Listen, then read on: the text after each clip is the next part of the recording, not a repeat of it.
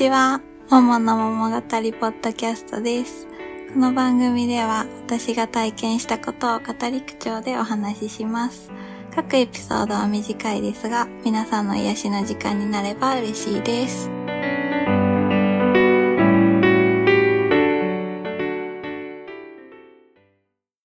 小学校の時の話なんですけど、通学路の途中にビニールハウスがあったんですよね。いつも下校の時に、お帰りってハウスの中から声かけてくれる可愛いおばあちゃんがいたんですよ。ハウスの中にはお花がいっぱいあって、すごい綺麗なとこで、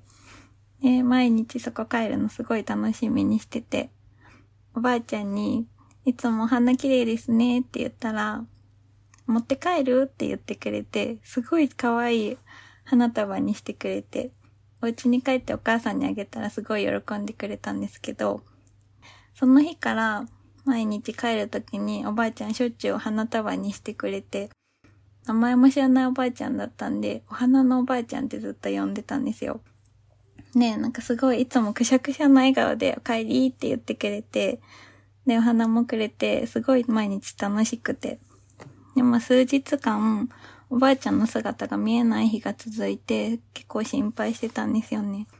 なんかある日、知らない女の人がハウスの中にいて、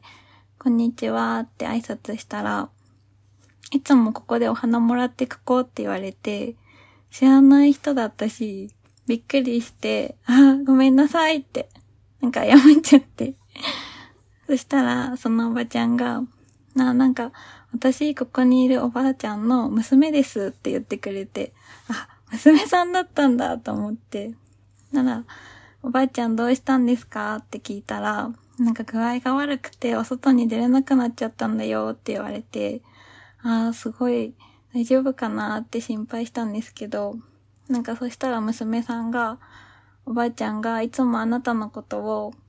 可愛いよっていつも元気に挨拶してくれて、私元気もらってるんだよ。だからここを通ったら花束あげてねって言ってたよって言ってくれて、で、そのおばちゃんに花束をその日からまたもらうようになって、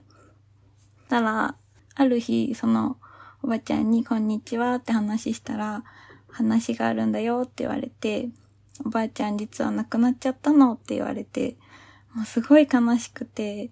小学生だったし、身近な人が亡くなるっていう経験がなかったので、悲しくなっちゃって。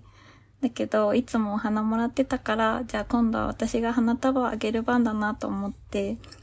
で、私はちっちゃい花束を買って、ビニールハウスにお供えして、おばあちゃんありがとうって言って、お別れをしました。初めて私が経験した、なんか人との別れも感じたし、人との温かさとか、おばあちゃんとのすごい大事な思い出っていうのをずっと今でも思い出します。